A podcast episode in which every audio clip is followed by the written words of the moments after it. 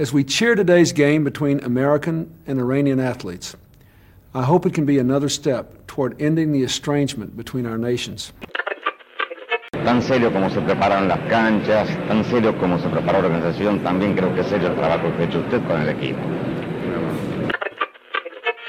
O que é certo é que isto não convém a ninguém e eu penso que tem que existir o diálogo entre os jogadores e a Federação para isto ficar ultrapassado para bem de todos. É tudo.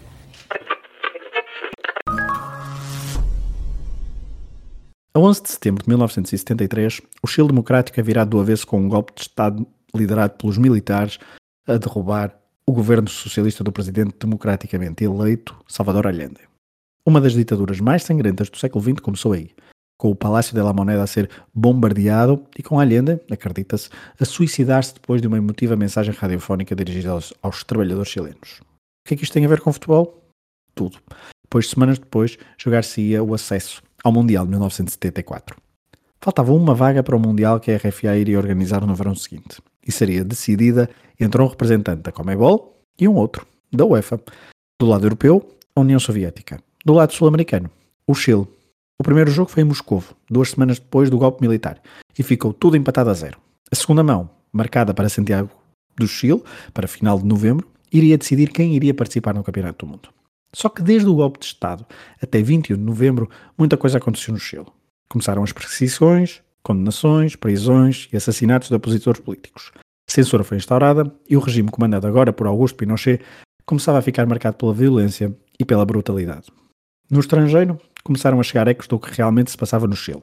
Estávamos em plena Guerra Fria e o golpe militar tinha sido patrocinado pelos Estados Unidos da América, que não viam com bons olhos o governo assumidamente socialista de Salvador Allende. E a União Soviética, do outro lado da barricada, começou a interessar-se pelo que se estava a passar no Chile, mais do que outro país estrangeiro.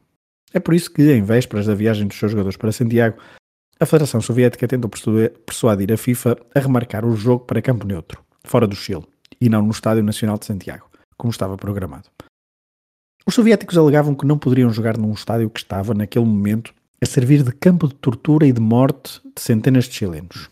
A FIFA decidiu ir ver com os seus próprios olhos, mas as autoridades chilenas encenaram tudo, escondendo os prisioneiros nos balneários ou levando-os para outros locais, inclusivamente para o deserto de Atacama. E foi assim que os chilenos iludiram a FIFA no final de outubro. Os delegados da Federação Internacional de Futebol disseram que o que viram no estádio foi, e cito, um cenário de tranquilidade total. Até 21 de novembro, o Estádio Nacional de Santiago deixou de ser um campo de concentração para que os jogadores da seleção chilena pudessem receber os soviéticos.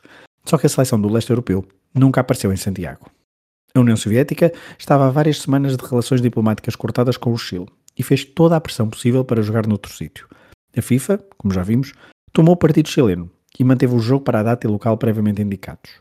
O jogo, por isso, nunca se realizou. Ou melhor, ou um pequeno simulacro. Nesse dia 21 de novembro de 1973, os jogadores chilenos vestiram o equipamento e saltaram para o relevado perante cerca de 18 mil espectadores. Houve árbitro e tudo. Mas os soviéticos, esses, cumpriram com o boicote até ao fim. Durante uns minutos, os chilenos simularam uma jogada e um golo, algo que Eduardo Galeano intitulou de o jogo mais triste da história. Entre os jogadores chilenos, marionetas ao serviço do regime, estavam nomes bem sonantes do futebol daquele país o defesa Elias Figueroa, um dos melhores centrais da história do futebol sul-americano, ou mesmo Carlos Castelli, abertamente comunista e que semanas antes do Mundial de 74 viu a sua mãe ser detida e torturada sem razão aparente, numa espécie de ameaça do regime Pinochet. Castelli, antes da partida para a RFA na cerimónia protocolar com o chefe de Estado, conseguiu evitar cumprimentar Pinochet. O que não foi evitado foi a desqualificação da União Soviética por falta de comparência, uma atitude forte por parte dos soviéticos, que mantiveram até ao fim a sua renúncia em jogar num autêntico campo de concentração de tortura e morte. A Guerra Fria, que durou algumas décadas e até teve algum impacto na cena desportiva mundial quando pensamos nos Jogos Olímpicos, raramente teve consequências no que diz respeito ao futebol. Mas em 1973, um dos lados colocou as suas convicções políticas à frente e fez com que a sua seleção, vice-campeã europeia em 1972, tivesse de esperar até 1982 para regressar ao Mundial. Oleg Blokin, bola em 75, pelas suas prestações ao serviço do Dinamo de Kiev, era a grande estrela dessa seleção e viu adiadas as suas pretensões de se estrear em mundiais. As we cheer today's game between American and Iranian athletes, I hope it can be another step toward ending the estrangement between our nations. Tan serio como se preparan las canchas, tan serio como se prepara la organización, también creo que es serio el trabajo que ha hecho usted con el equipo.